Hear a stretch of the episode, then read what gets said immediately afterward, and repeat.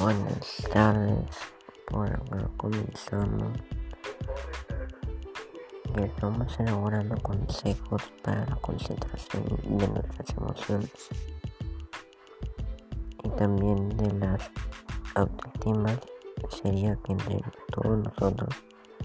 podemos decidirnos